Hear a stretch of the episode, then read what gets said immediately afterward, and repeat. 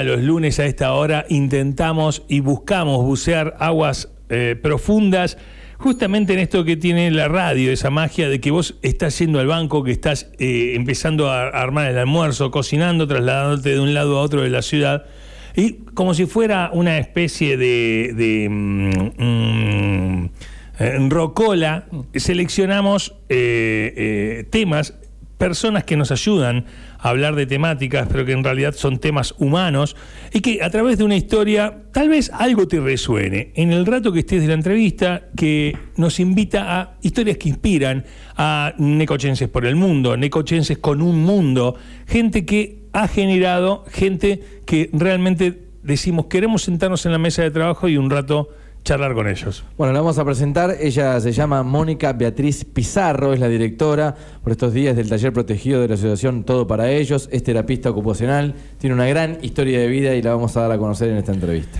Bienvenida, ¿cómo estamos? Muy bien, Bien. muchas gracias por la invitación. Este, bueno, hemos hablado un montón de veces eh, en la radio, este, pero siempre con, con- o había una actitud solidaria o algo con el taller. La urgencia de un hecho. Claro, claro, siempre como, como con, con un- con una noticia. Es este, y, y bueno, y hoy nos generamos ese espacio para, para no tener, o sea, un motivo que sea la noticia o el tema por delante para charlar. ¿Cómo estás vos? Bien, muy bien. Contenta, trabajando a full. Este, ahí vine corriendo de, este, del taller. Un lunes, muy lunes, como, como vos eh, contás recién, los lunes generalmente estamos todos un poco más activados y andamos a full iniciando la semana. Y, y bueno, bueno, feliz, feliz de estar acompañando este, a este grupo de trabajadores con discapacidad que siguen siendo un desafío en muchas cuestiones.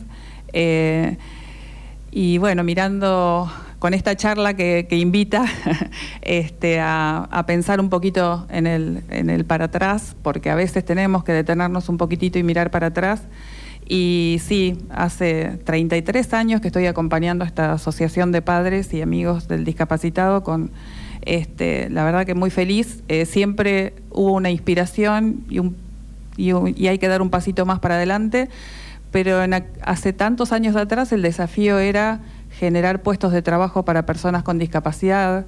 Este, la ilusión era este, hacer visible eso, este, esa situación de que realmente las personas con discapacidad son fundamentalmente personas y que ocupan un lugar en nuestra comunidad y, y de hecho pueden llevar adelante este, la mayor gratificación eh, Est- de hoy. est- ¿Estaba en, en tus metas? ¿Vos, ¿Vos estudiaste terapista ocupacional? Sí, exacto, esa, esa es mi Hace- profesión. Soy- estudiaste eso hace 38, ponele, no sé. Exacto.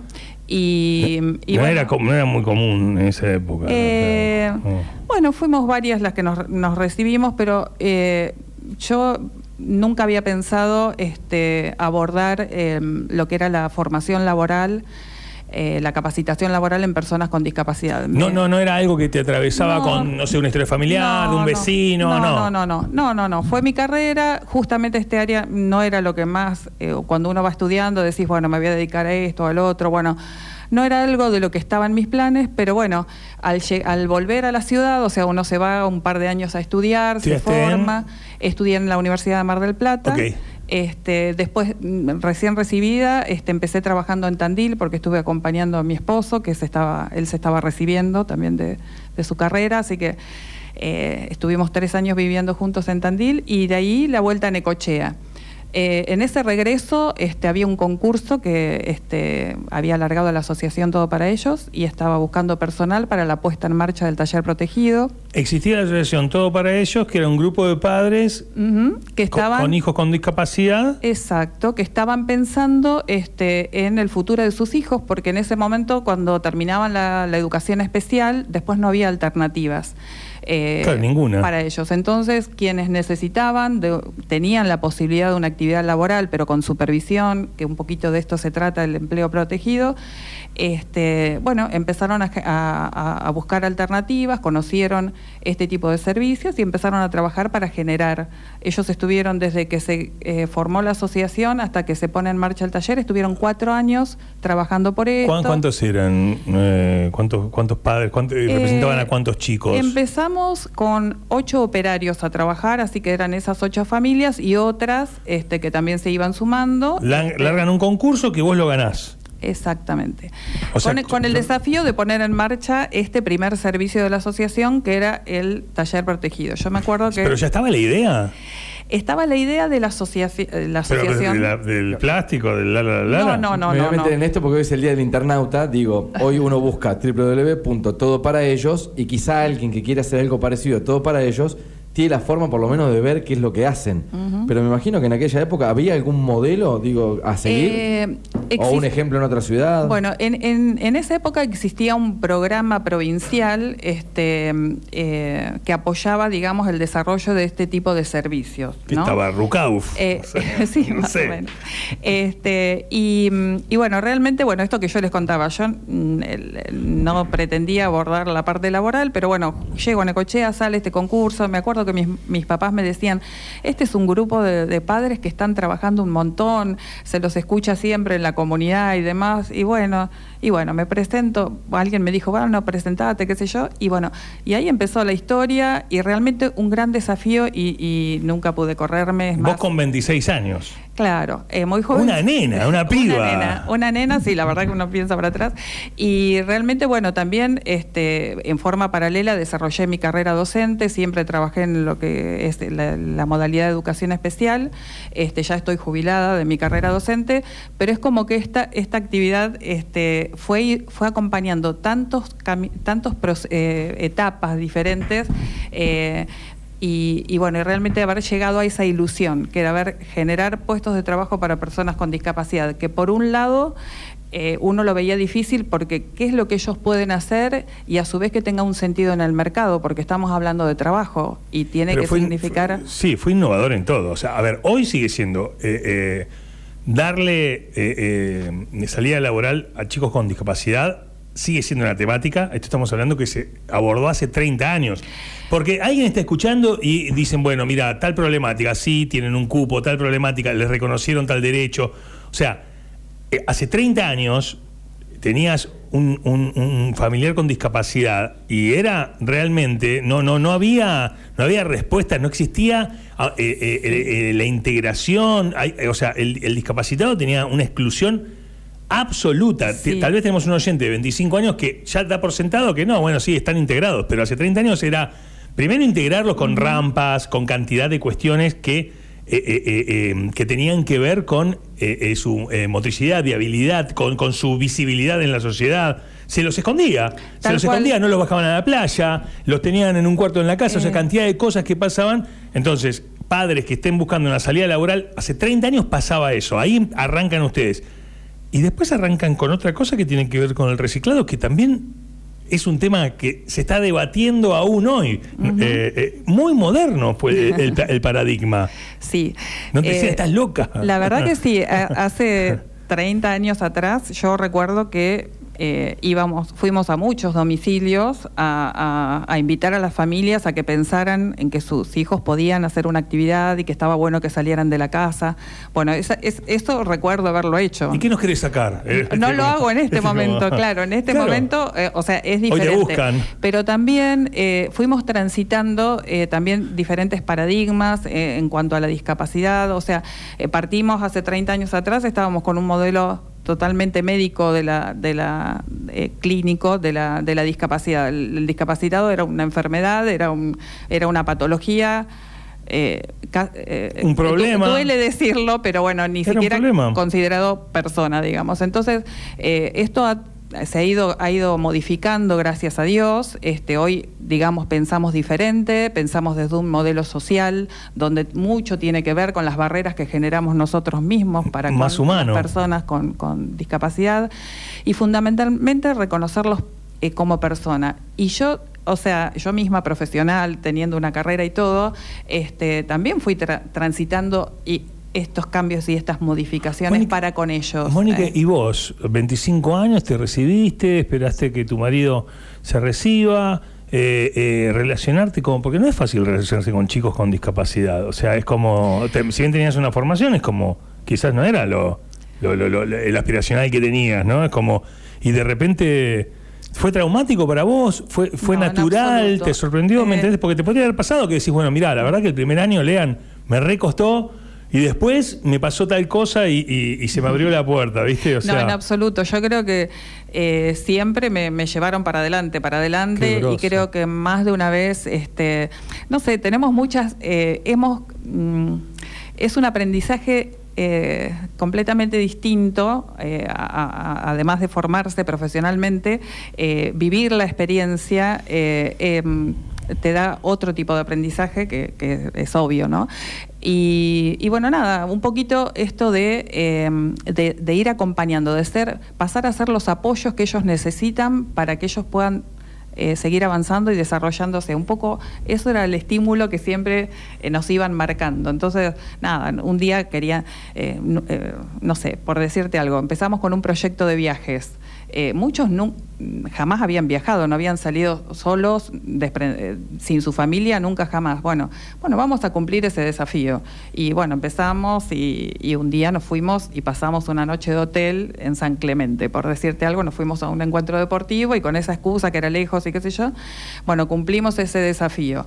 Eh, una, parece algo tonto, pero en ese momento era toda una movida irse, eh, bueno, con todos. A mí me cuesta irme con mi hija de nueve años este, a la playa. Después, eh, y después uno romper, imagino, sus propios prejuicios, charlar con la familia, que la familia te entreguen a su ser querido también, porque digo, es entregar y confiar en Mónica Pizarro en aquel momento para que te lo pueda llevar. Sí, sí. bueno, así, así fue que fuimos progresando en, en ese proyecto que ellos nos iban marcando y bueno, como eso les gustó, bueno, no vamos a un programa, en ese momento había un programa de turismo para personas con discapacidad y eh, podíamos ir una semana a Córdoba. Bueno, ahí ya nos íbamos una semana, la cosa era diferente, nos íbamos siete días con todos y empezar, una cosa es eh, estar de un lado y la otra cosa es vivirlo, eh, por ejemplo, una persona que necesita una medicación seis veces al día, sí o sí depende de esa medicación y, a veces nosotros protestamos por una cosa, por otra, qué sé yo, pero eh, cuando de por vida tenés que tener esa, esa horario, ese horario, tener marcadito que estrictamente, porque si no convulsionas, por ejemplo. Entonces a las 6 de la mañana todos los días, te guste o no te guste, de todos los días te tenés que tomar la medicación a las 6 horas. Bueno, cosas que, eh, que empezamos a compartir y que, bueno, que te eh, bueno, te, van marcando y vos decís... Y esto marca tu vida. Esto marca, oh, eh, eh, una pregunta, pero así que se puede estar haciendo cualquiera, es que desde la ignorancia total, ¿no? Uno agarra todo para ellos, ve los canastos, la producción, como el reciclado, ¿no?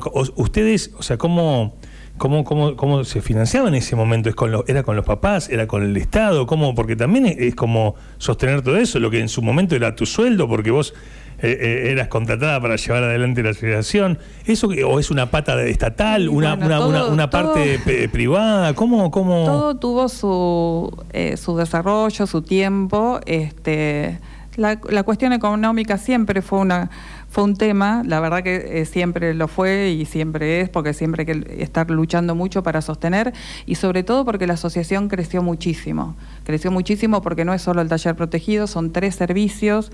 El taller protegido fue el primero, pero después, ¿qué pasaba? Algunos de los, eh, de, los aspirantes a ingresar no reunían las condiciones para desarrollar un trabajo productivo, digamos, aún con supervisión y con apoyo. Entonces, se requirió de pensar en otro servicio para esa población Así surgió. o sea, vos tenés, eh, estás procesando en un molino plástico, estás generando un montón de cosas, hay chicos con determinada discapacidad que es peligroso, no lo pueden hacer. O sea, que por más que eh, vos... ¿cómo, ¿Cuál es el límite en, en, eh, confiar y decir, ay, yo tengo unas ganas bárbaras que lo haga y que lo metiste a hacer algo que perdí una mano? Sí, es difícil de, hablar de límites porque, bueno, uno... Bueno, hablemos de seguridad, normas de seguridad. Este, simplemente, bueno, ya eh, digamos que el desarrollo de la persona en el caso de, que es eh, un niño y un joven eh, con discapacidad que viene ya cursando la modalidad de educación especial y demás, uno ya viene teniendo una evaluación, digamos, una formación prelaboral que te va marcando, digamos, si reúne las condiciones mínimas, por ahí de poder realizar una secuencia de, distintas operaciones que, hacen forma de una tarea, exactamente. Entonces, uno puede realizar una evaluación como para determinar si ese joven, digamos, con un trabajo organizado, pautado, con supervisión, puede acompañar un proceso productivo. Eso lo firma Mónica Pizarro, ¿o no? O sea, pero no, hablando de responsabilidades, porque, exacto. porque la historia es, este, hay equipos, equipos. me imagino a alguien que hasta se puede enojar con Mónica pensando que su hijo puede llegar a ser capaz de realizar esa tarea. Y que le tengas que decir que son no. momentos duros también, sí. ¿no? Yo, yo me acuerdo cuando había papás de la comisión que me decían, no pienses en, en eh, no te imagines que va a hacer una fábrica de algo con, con nuestros hijos, porque estaba también el tema de la sobreprotección y el cuidado, bueno, y saber hasta dónde pueden y hasta dónde no pueden. Bueno, por un lado eso, y por otro lado también a veces los cuestionamientos o la, la expectativa de la familia de que puede un poco más de lo que realmente puede. Claro. Pero de límites digo yo que es difícil porque, bueno, siempre es empezar. Lo importante es pensar que cada uno tenemos un espacio y tenemos un lugar donde estar y que lo tenemos que buscar y lo tenemos que encontrar. Ahí armas el centro de día. Ahí centro de día. Bueno. Que es el segundo. Y, y nadie Vos tenés dice el taller protegido, el, centro, de, día. Y después nos fue pasando la vida. ¿Qué Mm. quiere decir? Que nos fuimos, fuimos creciendo todos, ellos, nosotros, todos juntos. ¿Y qué pasaban eh, a medida que la vida pasa? Algunos papás fallecían y quedaban sus hijos sin, sin los papás. eh, Un chico con, o- con Down que se queda sin los viejos. Sí, o, o casos de difícil convivencia con el núcleo familiar, que también hay patologías complicadas y que a veces eh, se hace difícil eh, para la familia sostener o no tener horas de, de, digamos, de alivio como para que la familia también pueda continuar con sus actividades. Bueno, y ahí surgió el hogar, el hogar todo para ellos, que hoy por hoy hasta dentro, creo que ya falta poquito, este, está funcionando en, un, en una casa que, que es alquilada por la asociación, pero que ya está eh, casi terminado nuestro hogar eh, propio. Qué maravilla. Este, esto obviamente con un subsidio de, de- de la Agencia Nacional de Discapacidad. Eh, así que en, est- eh, en estos meses estamos ya, ya eh, terminando de equiparlo y gestionando todas las habilitaciones correspondientes como para que se puedan mudar al hogar nuevo, que también va a tener mayor capacidad. Entonces, bueno, Es ah, como un, un Tetris interminable, ¿no? Eh, todo esto.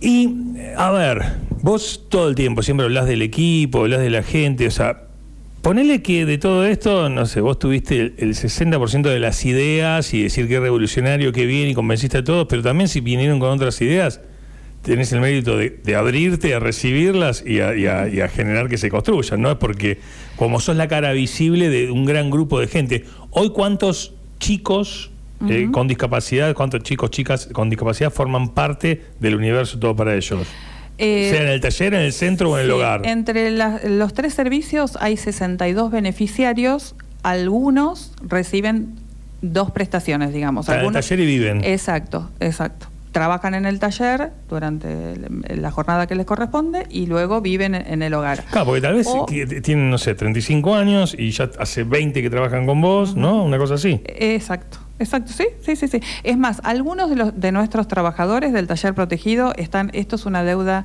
muy importante que tiene el Estado con estas personas, eh, están ya en condiciones de jubilarse.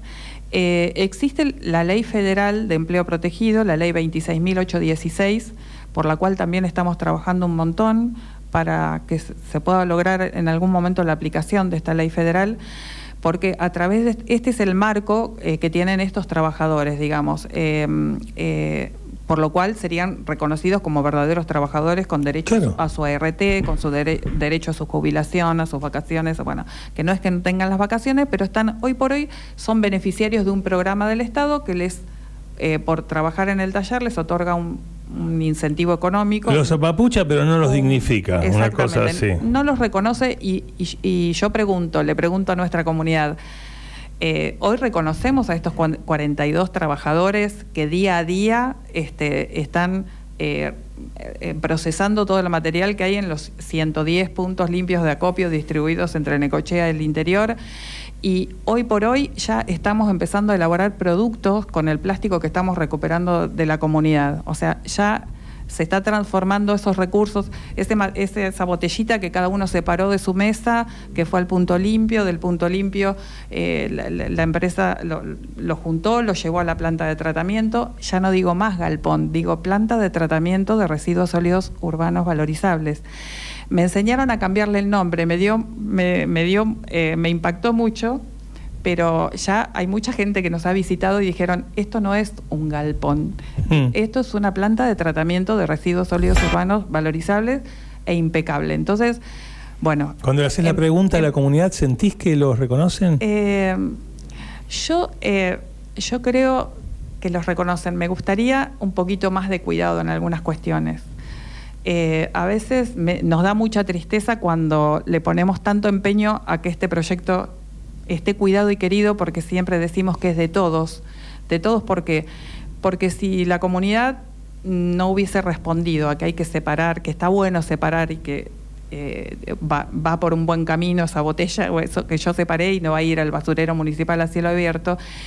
eh, eh, por eso es de todos, porque todos empezamos separando el material, llevándolo al punto limpio y nos están dando la posibilidad de generar estos puestos de trabajo y a su vez un proyecto de bien común, de pensar de que todo ese material no se va al basurero municipal y que es, por hoy, hoy por hoy es el único eh, proyecto que tiene la comunidad de tratamiento de residuos, o sea, porque no, no hay otro. Entonces, eh, pienso que el reconocimiento, yo siento que debería existir, espero que, que todos así lo sientan de la misma manera. Eh, el reconocimiento está ahí, están re- si alguna vez pensamos que teníamos que desarrollar puestos de trabajo para estas personas y que fuera algo que tuviera sentido, creo que más sentido que esto, imposible. O sea, más sentido que empezar a, a ser los únicos que pueden estar haciendo algo que, eh, que hasta ahora no lo pudo generar ningún, ninguna gestión eh, municipal, digamos. Totalmente, Entonces, totalmente. eh, digo, Sí, se sí, dio y, no sé, la vida nos puso en este, en este lugar. Pero, pero bueno, hoy por hoy es lo, lo único que tenemos en tratamiento de residuos sólidos ur- urbanos valorizables en la comunidad. ¿Y está a cargo de quién? A cargo de personas con discapacidad, que realizan, eh, yo, eh, el, el lugar nuestro de trabajo tiene las puertas abiertas siempre, nos visita quien quiera visitarnos y ven y palpan qué es lo que ahí ocurre todos los días. Y realmente este, se trabaja y se trabaja un montón. Más, más ejemplo eh, fue imposible fue la pandemia. O sea, Claro. estuvimos un, un año sin, sin nuestros trabajadores, un poquito más de un año, y realmente el personal de apoyo no podíamos, no podíamos, mm, avanzábamos un, un paso y retrocedíamos 10 porque venía el material, no llegábamos a procesar. Claro, Y faltaban también, ellos. y también faltaban ellos y, y el proyecto se muere. Entonces, Claro. mejor ejemplo eh, de decir, bueno, son personas y que pueden, o sea, Sí, sí. no, no Y vos, y vos- Más y- claro, y- imposible. Mónica, Mónica Pizarro, ¿no? Te mirás este, hace 30 años atrás y, también pasó la vida. pasó la vida. Eh, y, y, vos te, te reconoces, ves hacia... eh, sin ponerte, ¿no? La, sabemos que te cae incómodo la cinta de capitana y todo eso, pero Sí. el decir, che, soy, qué groso, ¿no? Lo, lo, lo, lo, que hice, lo que formé parte.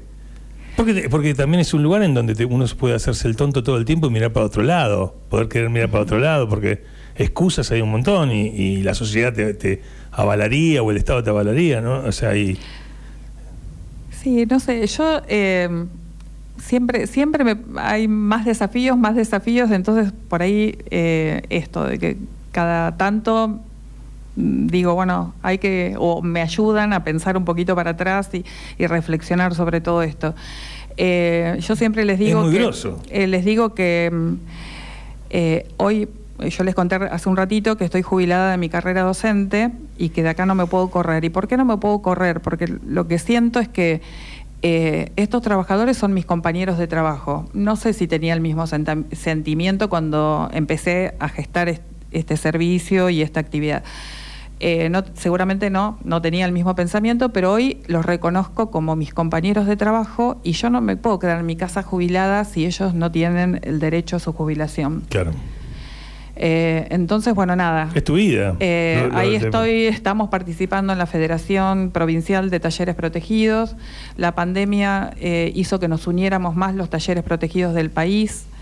¿Te tuviste que formar con cosas, o sea, no sé, especiales, coaching, liderazgo, no sé, administración, Eh, eh, o sea, porque de, de ser ¿no? La, la, responsable terapista ocupacional de una asociación civil de, de chicos con discapacidad a llevar adelante este emprendimiento, hay un abismo, ¿no? De, formación personal. Sí, hay un abismo y hay que formarse, obviamente. Este, yo siempre, bueno, eh, mencioné esto, que fui preparada más para la, Mi formación tiene que ver más con las personas con discapacidad que con la parte comercial, productiva.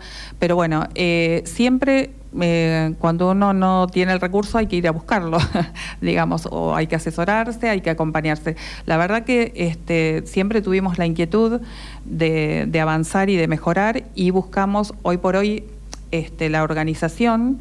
Em, hace, hace pocos años, creo que son cinco ya, este, tiene una gerencia, porque a medida que creció la, la organización, eh, necesitamos del acompañamiento, porque los padres pudieron, o sea, los padres, cada uno con su actividad, con su, eh, con su vida, eh, digamos que yo siempre pensaba, ellos no fueron preparados o formados para desarrollar todo esto y a medida que fue creciendo, realmente hoy la organización tiene 34 empleados en relación de dependencia, más un equipo de profesionales para llevar adelante los tres servicios. Entonces, ya a cualquier padre se le escapa, porque digamos que es una es una empresa ya, digamos, eh, eh, pensando en la cantidad ¿no? de... muy grande, no hay muchas empresas en, la ciudad. Exacto, que generen tanto... Entonces, puestos de trabajo, que atiendan eh, y contención con la discapacidad, que reciclen, o sea, que ayuden con el medio ambiente, que involucren a toda la ciudadanía que va a los puntos limpios a dar la materia prima. O sea, es, es algo de un impacto doble, triple, quíntuple, por todos lados impacta. Eh, eh, de, de, chica, vos a los 10, 15 años, ¿qué te imaginas que ibas a hacer cuando seas grande? Teníamos un problema en los adolescentes en, ese momento porque no sabíamos bien qué era lo que íbamos a hacer.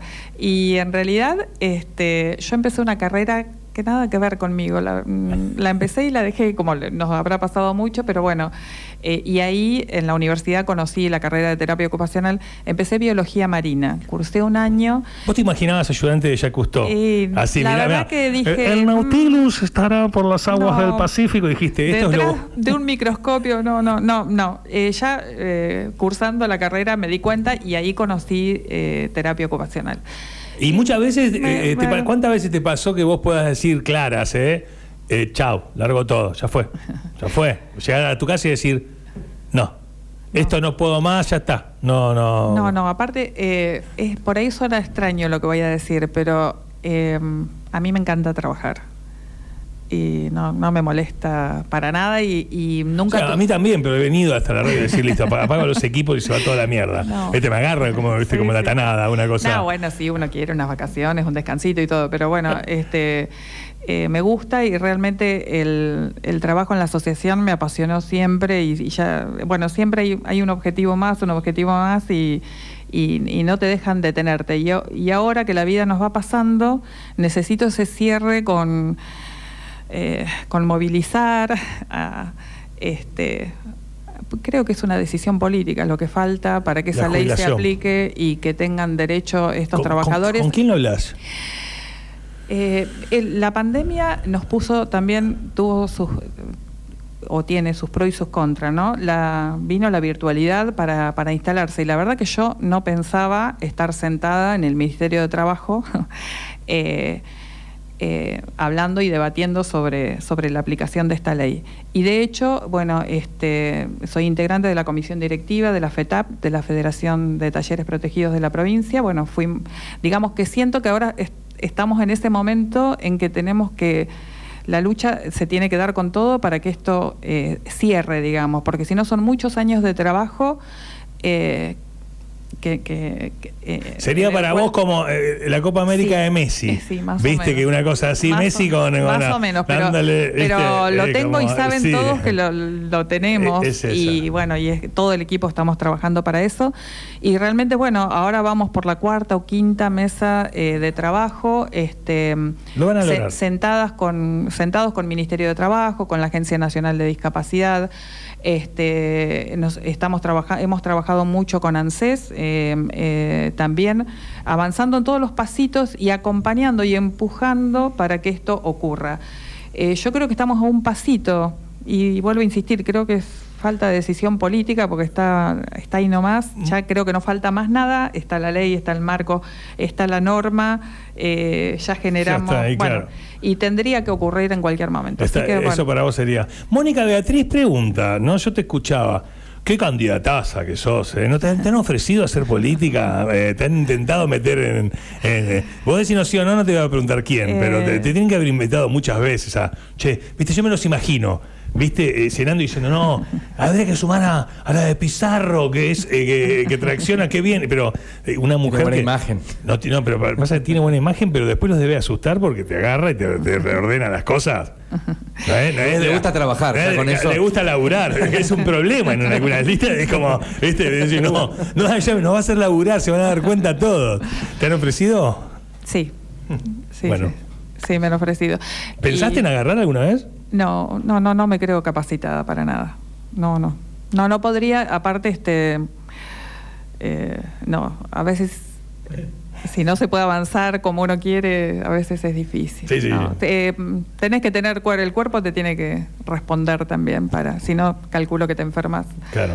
Eh, Está. Sí, este, Sabes que, bueno, gracias, porque la verdad que, que te entregaste, medio que viniste sabiendo y no sabiendo este, pero era hablar un poco de, esto porque creemos este, en, que del otro lado eh, tiene que haber escuchado quien tenga que escuchar lo que tenía que escuchar.